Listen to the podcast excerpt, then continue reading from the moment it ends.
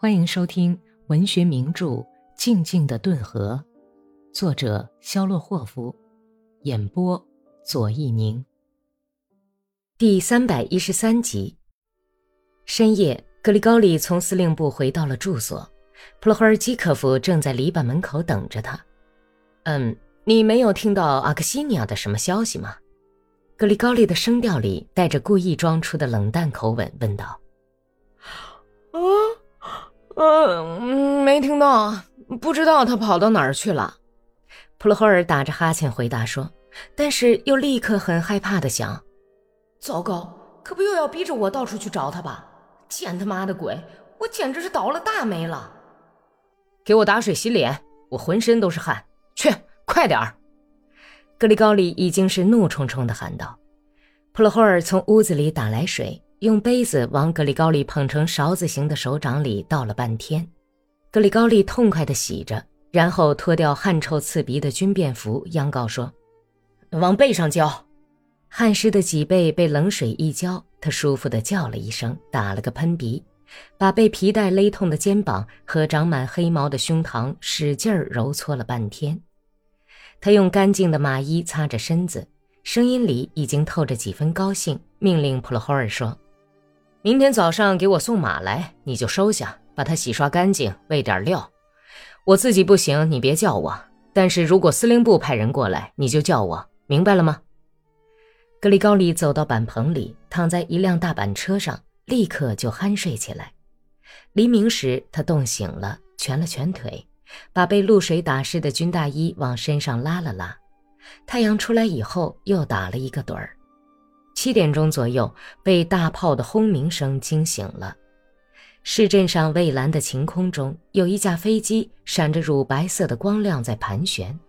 顿河对岸正在用大炮和机枪对着它射击。要知道，他们可以打中它呀！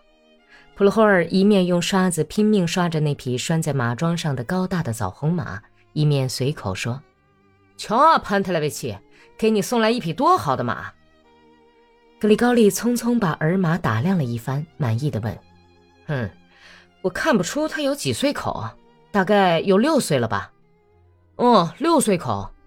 哦，太好了，腿儿很细，像是穿着丝袜子一样，是匹好马。好，背上它，我去看看这是谁飞来了。太好了，没有说的，就是不知道跑起来怎么样。不过从各方面的特点来看。”准会跑得很快的，普罗霍尔一面嘟囔着，一面勒紧马肚带。又有一团流线弹爆炸的白色烟雾在飞机旁边升起，驾驶员选择好着陆地点，急速降了下来。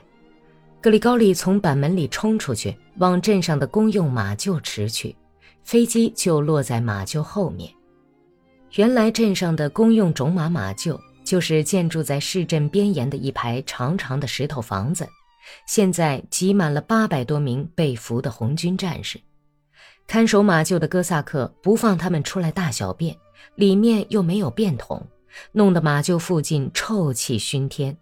从门缝下面流出一道道恶臭刺鼻的尿水，绿豆蝇像一片黑云似的在上面盈盈飞鸣。在这座关了这么多等死的犯人的监狱里，呻吟声日夜不断。俘虏死于精力衰竭和在他们中间肆虐的伤寒病和赤痢，死尸有时候在那里放上一昼夜还不抬走。格里高利绕过马厩，刚刚要下马，顿河对岸的大炮又低沉地响了起来，炮弹的呼啸声越来越大，跟沉闷的轰隆的爆炸声混在一起。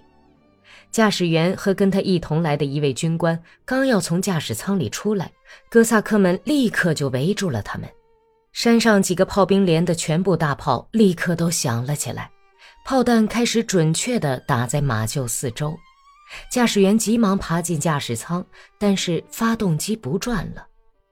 用手推吧！从顿涅茨河对岸飞来的军官对哥萨克们大声命令说，他自己第一个扶住了机翼。飞机摇晃着，清洁地往松树林子那里滚去。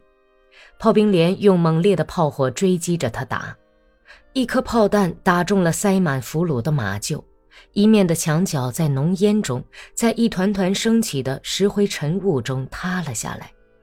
马厩被惊骇的红军战士们野兽般的惨叫声震得直颤动，有三个俘虏从缺口地方跑了出来，从四下赶来的哥萨克们对准他们开枪，打得浑身都是窟窿。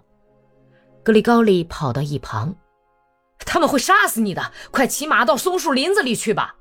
一个从格里高利身边跑过去的哥萨克惊慌失措，瞪大白眼珠，高声地喊道。他们真的会炸死我，什么事情都可能发生。格里高利心里想，便不慌不忙地骑马回家去了。本集播讲完毕，感谢收听。